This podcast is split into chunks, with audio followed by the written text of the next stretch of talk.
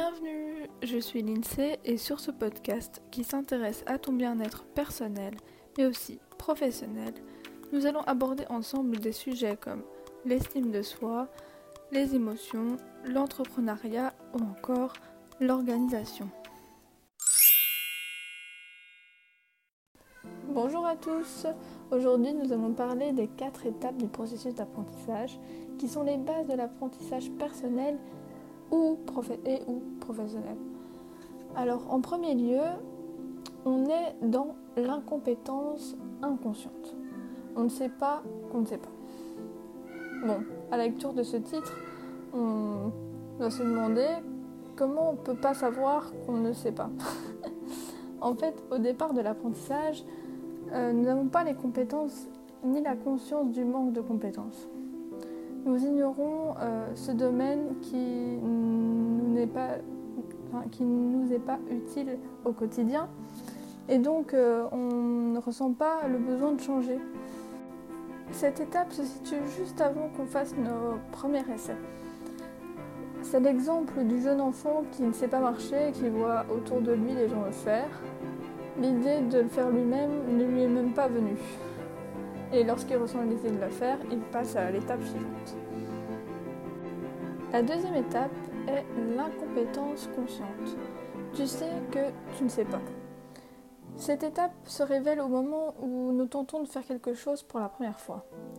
Et donc si on reprend l'exemple de l'enfant, l'enfant désire marcher, il fait quelques pas, il échoue en tombant, du coup il sait qu'il ne peut pas, enfin qu'il ne sait pas marcher.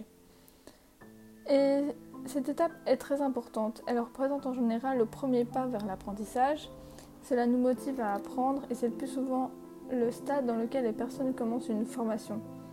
À ce stade de l'apprentissage, la prise de conscience de cette étape est à la base de nombreux abandons. La personne prend conscience de son manque de compétences et donc, enfin, nous comprenons qu'on n'est pas capable d'appréhender ou d'appliquer une règle ou d'utiliser une aptitude.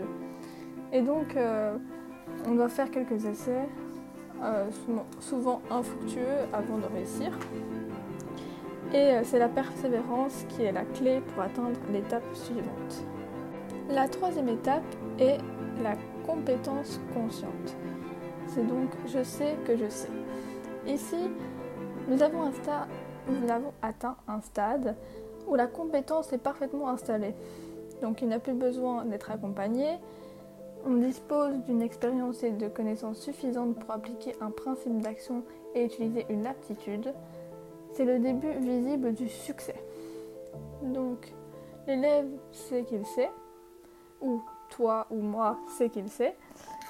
On dispose les capacités, les connaissances et les aptitudes. Euh, mais on doit toujours persévérer et continuer d'y penser pour pouvoir rester sur le bon chemin. Et la dernière étape est la compétence inconsciente. Tu ne sais plus que tu sais. C'est-à-dire que, après la mise en pratique dans le quotidien, tu maîtrises parfaitement le sujet. La compétence est devenue naturelle pour toi et tu l'appliques naturellement sans avoir besoin d'y penser. À ce stade, nous pouvons faire des activités ou prendre de bonnes décisions sans même y penser. Euh, tu n'as plus besoin d'être accompagné, tu as atteint un seuil d'expérience suffisant pour appliquer le principe d'action ou une compétence, mais aussi pour comprendre le principe d'action et utiliser une aptitude. Sinon, on peut aussi mettre une étape bonus, c'est la compétence consciente-inconsciente, qui est égale au niveau. La compétence est parfaitement installée là, et la personne a atteint un seuil de compétence, euh, savoir et expérience. Et tu atteins également un seuil de conscience qui permettra d'expliquer et de, communiquer. De façon générale, cette étape est celle qu'on a besoin pour enseigner et transmettre des compétences. Donc voilà, ça c'est la cinquième étape bonus, je peux dire ça comme ça, euh, d'un changement ou euh, d'une maîtrise, d'apprentissage. Et pour le petit exercice du jour, je vais vous demander de prendre euh, un cahier, une feuille, n'importe, votre téléphone, et de prendre le temps de réfléchir, de poser les questions suivantes. M'est-il arrivé d'abandonner un apprentissage à l'étape inconsciente-consciente Laquelle? Et expliquez pourquoi vous avez abandonné. Deuxième question.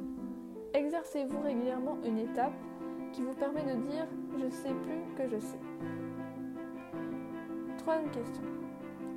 Écrivez maintenant une compétence que vous souhaitez développer ou améliorer. Planifiez la pratique de cette activité pour passer de l'étape je sais que je ne sais pas pour accéder à la compétence inconsciente je ne sais plus que je sais. Enfin, dernière question. Questionnez-vous sur la possibilité que vous avez d'accompagner une personne pour l'amener à la compétence inconsciente? Avec tous ces exercices, enfin, ces questionnements, euh, vous pourrez vous améliorer pour euh, savoir euh, qu'est-ce que vous devez apprendre ou qu'est-ce que vous devez améliorer professionnellement et personnellement. J'espère que ça va vous aider un petit peu pour vos objectifs et vos projets. Et je vous fais de gros bisous. Je te remercie d'avoir écouté ce podcast. J'espère qu'il t'aura plu. Et si tu penses que ça peut intéresser des amis ou des connaissances, n'hésite pas à le partager ou à aimer si tu sur Instagram et commenter. Et à la prochaine